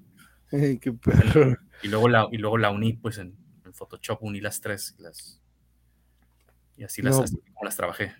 Gran, gran, gran trabajo. Y me acuerdo que también habías tenido idea de que la imagen fuera otra. ¿eh? Me acuerdo que tenías otra, Sí, otra versión. De, y en esta nueva, portada. es que yo, yo pienso que, yo pienso que merece, merece una tercera resucitada, Gabriel Villa, ¿verdad? Esta es, esa es la segunda resucitada la que tú tienes en, la- en tus manos. Ah, ok. Pero hay una, hay una primera versión en, en, eh, que, no que, la, que la portada es, es, es distinta. Entonces, en, esta ter- en la tercera edición, en la tercera resucitación de Gabriel Villa, va, vamos a tener una portada este, donde se vea más completa la imagen, como, como la que mostraste hace un momento, ¿no? Donde se ve el narcozombie completo. Quiero, quiero, quiero que tengamos, no, no esa, sino la, sino la otra. la- ok, la que parece Esa, que es. Así es, me gustaría que esa fuera la portada este, de la tercera, de la tercera edición. Sí. perfecto. Y me gustó que a- a- aquí nuestros compañeras y compañeros sí estuvieron poniendo atención. Sí, ah, y eso es. eh, me, eh. me gustó esa la, dinámica. Qué bueno que, que nos pudimos hacer eso, la neta, Javier, porque como dices, yo no había tenido la experiencia de ver esto fusionado y te digo, hasta cuando los escuchaba hablar, los escuchaba con ese acento norteño, con hasta la chichiliona, la, escuchaba con esa SH en vez de la CH, como que hablaba así, ¿no? De la, la chichiliona. la chicholina, y este, y, ahora nos tiene una pregunta aquí, eh, eh, que a lo mejor se me pasó, gracias por repetirla, amiga. Oh, no recuerdo haberla escuchado. ¿No te has acercado al Fondo de Cultura Económica? Andan haciendo muy buena chamba en lo que es difusión de lectura, editando y reeditando libros. Oh, que suave, no sabía, fíjate. Este, de hecho, eh, reedición estaría suave, ¿no? Sí, yo, yo no sabía. Este, yo lo que sabía era que sí estaban abiertos a recibir propuestas yo me había, incluso me, asomé en, algún, en, alguna ocasión a la, a la, página, a la página del Fondo, del Fondo de Cultura Económica, eh, y, y, no, y bueno, yo no recuerdo haber visto eh, este, que estuvieran abiertos a reediciones. Lo que sí es, lo que sí supe es que sí estaban abiertos a ediciones, a la edición del libro como tal. O sea, es decir, nuevos libros, pues, ¿no? Este, pero qué interesante, este, lo voy a investigar, lo, lo voy a considerar. Está, está, está interesante, qué, qué, padre que estén abiertos a, a, la, a la, reedición, no, no, no, sabía. Lo voy a pensar, lo que pasa es que estoy en un, en un punto de mi carrera en el que, en el que estoy considerando seriamente la, la, la autopublicación porque... Em, lo que pasa es que, bueno, lo que mucha gente no sabe es que regularmente de regalías el autor nada más se lleva el 10% de lo que se vende del tiraje. Entonces, em, digo, por supuesto que autoeditarse este, implica también toda una serie de responsabilidades que hay que asumir, ¿no? Eh, y hay que hacer mucha chamba, ¿no? Pero la verdad es que siento que a estas alturas de, mi vida tengo ya mucho conocimiento este, y algo de experiencia en cuanto a la difusión de la literatura. Entonces, eh, estoy pensando seriamente en, en, en, autoeditarme, ¿no? Em, creo que ese sería mi, mi, siguiente paso y creo que la verdad me iría, pues yo creo que mucho mejor que, que, este, que editando con o publicando con, con, alguna, con alguna editorial independiente. Eso es lo que pienso y de todos modos es un, es un reto que me quiero aventar. Quiero, quiero este, experimentarlo, ver, ver si lo logro, ver cómo me va porque la verdad es que mucha gente también piensa que, ay, no, es que si escribes bien, este, o si tienes una novela muy, muy padre, este, puedes publicar, te pueden abrir las puertas en, en, las, grandes, en las grandes editoriales, ¿no? Este, y la verdad es que no es cierto, es decir, los, las editoriales regularmente están abiertas a materiales que, a publicar materiales que ellos consideran o que ellos tienen un 100% de seguridad que es mercadológicamente conveniente para ellos, pues. Es decir, ciertas, ellos ven cierto potencial o, publican nada más novelas o libros con ciertas características que a ellos, que ellos ya saben que les funcionan, pues, ¿no? Son formulitas, pues, que les han funcionado y que les funcionan para, para, para vender libros, por supuesto, porque es, y, y, está bien que lo hagan, ¿no? O sea, este, eh, no me parece mal, pues, que, quieran obtener una ganancia, de eso se trata, ¿no? De que, de que, de que esas empresas editoriales este, puedan, puedan vivir de, lo que, de su trabajo, ¿no? Pero, pero la verdad es que también en, eso, en, esa, en, ese, en ese trabajo que ellos hacen, pues, hay, publican muchos libros que a mí, por ejemplo, no me interesa leer, ¿no? O sea, es decir, yo voy a la librería El Día de Tijuana o a la librería Gandhi ya sea aquí en la Ciudad de México, y veo pues una enorme cantidad de libros en las mesas de novedades que no me interesa francamente leer. Este, sin embargo, eso no significa que no se lean los libros. O sea, hay, muchos lectores para ese tipo de libros, ¿no? Y yo considero, la verdad, que, que, también hay un chorro de lectores este, que están interesados en leer lo que yo escribo, pues, ¿no? O sea, yo muy pronto, en unos cuantos meses, voy a sacar una, una nueva novela, este, y no es el estilo, no es mi estilo de autor, sino es el estilo de la novela que, voy a sacar, pues, ¿no? Es un, es un, si yo escribo ahorita, si yo publiqué ahorita este libro sobre narcozombies, este, no significa que toda la literatura que voy a escribir es, va a ser de horror, ¿no? De hecho, la siguiente novela es, pues, de ciencia ficción un poquito más dura, pues, ¿no? Este, y, y tiene que ver con, pues no sé, con, es, otro, es otro tema completamente distinto, ¿no? Tiene que ver con una secta machistoide que se enfrenta a un grupo de, mujeres muy inteligentes este, y con mucha capacidad tecnológica y se va a poner bueno porque es en el, es en el futuro y de alguna manera también es una metáfora. En, en eso sí te puedo decir que, que es, la, es, lo, es, en lo único que se parece a la novela de Muerto después de Muerto. En lo único que se parece es que va a ser una metáfora de esta decisión o estas tensiones de género que hemos venido viviendo en los últimos años, ¿no? O, o, de, o de manera más intensa, digamos, en los últimos años, ¿no? Pero planteada, aterrizada en el futuro con mucha tecnología de por medio y se va a poner bien bonito el conflicto, te puedo decir que se va a poner lindo la bronca entre esta secta machistoide y las mujeres que, se, que tienen un grupo, forman parte de un grupo que se llama Mujeres de Conciencia Paritaria, MCP, las siglas. O sea, va a poner bien lindo, o bien, bien bonito. Órale, oye, eso se suena muy, muy, ese teaser me gustó, me gustó. Por lo que nos dice, oh, espera, ¿cierto es poco lo que llega al autor? Este, eso que platicaste sobre la, todo eso me recuerda a, a, las disqueras, ¿no? Lo que hacen algunas disqueras con algunas bandas, mejor toca así, güey, mejor toca así, vas a vender más. Y de, repente, y de, repente, los cambian, ¿no? Dices, no me gusta eso, francamente. Híjole, híjole, este, pero nos dice la Is, habría que conectarlo con los compas escritores de la. Ah, ¿cómo no? Sí, es cierto. A la Is, eh, eh, aquí tenemos unos amigos, no te, te platiqué de Geek Me Out, ¿no? De la aplicación esta sí. donde te puedes dar de alta.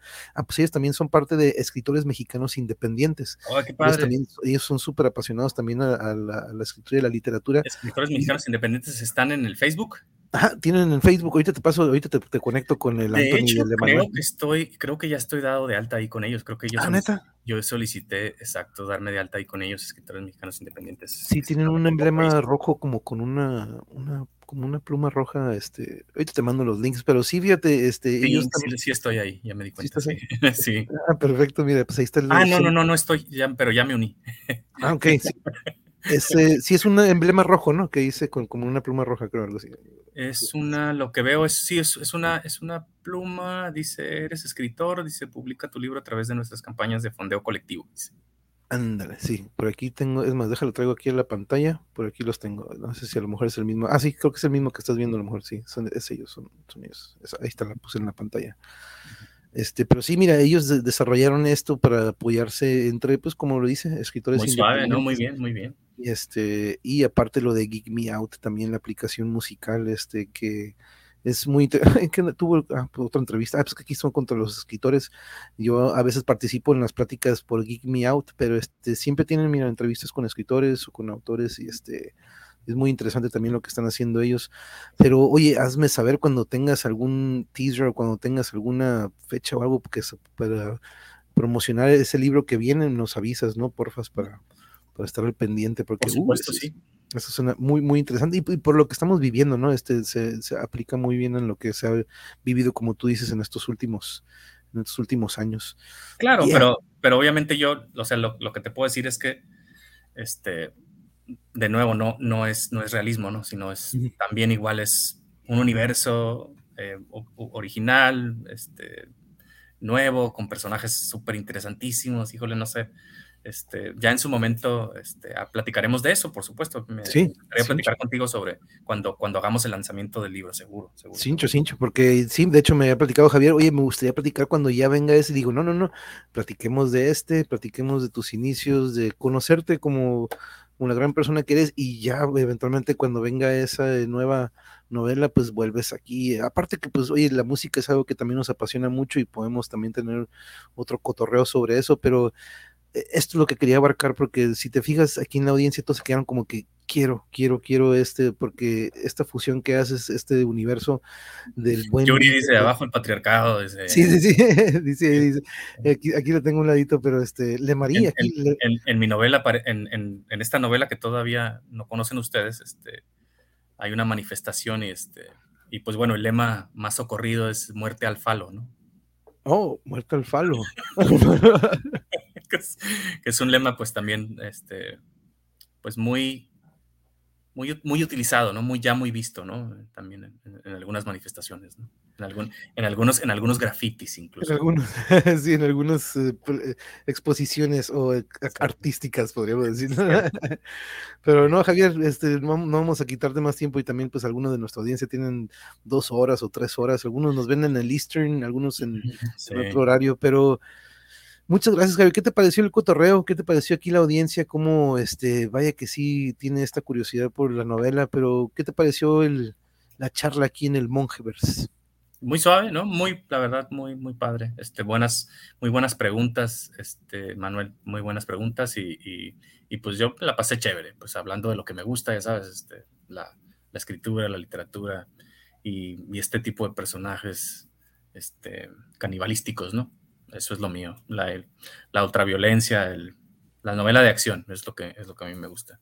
Entonces, pues un placer poder platicar y poder compartir pues todas esas experiencias como, como escritor, ¿no? Y como creador de, de estos, de estos mundos peculiares, ¿no? Estos mundos sobrenaturales peculiares que a su, que a su vez reflejan la, la realidad de nuestro país y, y, probablemente hasta del futuro, porque eso es otra cosa que se me olvidó platicarte o comentarte, ¿no? Porque droga siempre va a haber y siempre va a haber una droga mejor que supere a la anterior. Este, la verdad es que los seres humanos somos expertos en, en ponernos trabas, ¿no? En, poner, en, meternos en broncas, ¿no? En inventar nuevas cosas que luego resultan contraproducentes, ¿no? Eh, y, bueno, incluso este, el mismo académico, este Andrew Holtzman, me, me, comentó, ¿no? Me dice, pues es que tú te adelantaste, dice, y estás hablando de una superdroga, ¿no? Dice, o sea, de, de que, ya existe ahorita, pero en el futuro seguramente va a existir una super, hiper, ultra droga, me, me explico. O sea, este, somos, somos excelentes, somos, somos buenísimos para eso, ¿no? Para superarnos en, en, en, en meternos en broncas, ¿no? Mayores cada vez, ¿no? No, y me recuerda eso que dicen en The Wire, en una serie que de mis favoritas, buenísima, buenísima. considerada la mejor serie que nadie vio, yo creo, pero mencionan entre dos policías, están como que, híjole, a ver cuándo le ganamos en esta guerra, guerra a la droga, ¿no? Al narcotráfico, y dice, oye, esto no es una droga, las guerras terminan, esto no es una guerra, ¿no? Le dice, las guerras terminan, esto nunca va a terminar, esto, esto no es, estos tumbas una cabeza, sale otra, sale otra, sale otra, tumbas un plantío, sale otro, sale otro, tumbas una fábrica, sale otra, ahí tienen otros. Un nuevo invernadero, un nuevo laboratorio clandestino, etcétera, siempre. Es, eh, sí, para autodestruirnos somos casi excelentes, dice Caosfera. Buenísima, buenísimo el comentario de Caosfera. Sí, eso sí. Si llega a ocupar fondeo, que nos eche un grito, dice la dice, ahí estás, ya ves, hasta tenemos apoyo entre toda la comunidad aquí. Gracias Yo estoy seguro que si hacemos un, un monjetón aquí para, para apoyar un fondeo aquí para eso, a la uff, de Bolonia, aquí conseguimos lo que se ocupe. Pero no, pero no, Javier, la verdad que sí, aquí, si te fijas, aquí nuestra querida Laís de, por ejemplo, en Querétaro, Caosfera en Sonora, nuestros amigos Lemarís que están del otro lado, algunos que están en la Ciudad de México, en Veracruz, eh, ya conocen a un gran escritor de acá, de nuestra querida Tijuana, una muy buena novela. Aquí nos dice Yuri, yo la quiero leer, ya la quiero leer, la que viene, ¿eh? mil gracias por tu tiempo y qué linda charla, como siempre, Javier. Abrazotes a la bella dama que está a tu lado, Mónica. Eh, por cierto, sí, abrazotes, comadre. Sí, ya, Mónica ya te está escuchando, Yuri. sí, dice que saludos. Ahí están, nos manda saludos. Nightmare on Elm Street, nos dice Marco Verde. Ah, Marco Verde, a lo mejor está, está, está, apenas le llegó la pregunta, yo creo que está en el video, pero eh, Marco, tienes que caerle, Marco. Marco es uno de los personajes que tiene que venir también a acompañarnos. Y déjenme compartirles también rapidito, compañeros que andan por aquí. Ah, pues aquí está el sillón de Claudian que estábamos compartiendo el otro día, pero déjame buscar una imagen, porque fíjate que unos amigos que tenemos aquí de, de parte de, pues de los episodios metaleros, fíjense que van a tener una gira entonces, para nuestros compañeros que están en el centro del país, chequenlo en lo que es el Estado de México, en lo que es Toluca, en Puebla, en Tlaxcala. Van a estar presentándose Skeletal Throne. Vamos a estar hablando sobre eso durante las semanas que vienen. Pero aquí lo tenía, fíjate, y se me había olvidado comentarlo para, porque pues, no están por aquí. Ellos son de Sonora, eh, Javier, una de las de tantas, tantas bandas que hemos tenido la oportunidad de conocer aquí en el canal. Y este, y como siempre, ¿no? Este, yo aquí, ya sea música o arte, yo aquí quiero que este sea un medio para que lo podamos difundir, así como cuando venga tu nueva novela, aquí va a estar siendo difundida y promocionada, dude. Entonces, este, a ellos les agradezco mucho porque me han conseguido, me han conseguido muchísimas bandas con las que hemos tenido la oportunidad de platicar. Entonces, este, es lo menos que puedo hacer, ¿no? También apoyarlos para sus tocadas y para su material, que, que es su trabajo, ¿no? Lo toman de una manera muy profesional y está perrísimo lo que hacen Skeletal Throne, te lo recomiendo mucho, dude. Pero este, pero Javier, oye, de nuevo, dime. Oye, ¿y, has, ¿y, has, escuchado Skullfucker? Oh, o Skullflower o Skullfucker. Este, ¿Ya viste la película? Buenísima, ¿no? Sí, está, chistosa, pues está chistosa. No, y, pues creo que por ahí vi que estuvo dirigida por el Tom Morello, fue parte de los productores o de los que dirigieron la película, fíjate, de Rage. Este, con razón dije, consiguió a Rob Halford, consiguió a Liam de Anthrax. Así es, este, así es. Esa escena estuvo... se aventaron su cambio, ¿no? Simón, su cambio estuvo muy chingón. Y este, ah, mira aquí anda, aquí anda Mónica, los, los amo, compadres, te amamos, comadre, muchas gracias por, y un abracito también para el, para el Chente. Pero Javier, de nuevo, muchísimas gracias, fue una gran plática, la primera de muchas, dude, este, aquí ya sabes que tenemos las puertas abiertas siempre, siempre, lo que gustes aquí informar, ya sabes, tú nada más dándolo saber y aquí corremos la voz con todos. Chévere, que continúe el diálogo, sale. Cincho. Sí, esta no, es la primera de muchas. Entonces, este, de nuevo, muchas gracias, Javier. A ti, gracias. A, todos los que estuvieron aquí con nosotros, Marco, Moni, Yuri, Caosfera, Alaís, Lemarí, a todos ustedes que se ganaron también su libro. Ahí está, ay, Betty también, de tu, alumna. Exacto, también vamos a estar en contacto con los que se llevaron su, su libro. De nuevo, Javier, abrazos, que descanses, nos estamos viendo, audiencia, que tengan bonita noche. Yuri. Sí, aquí, ahorita saludamos, aquí tengo unos metritos y de nuevo, gracias, que tengan bonita noche, nos vemos mañana con cirrosis, nos vemos later, slates.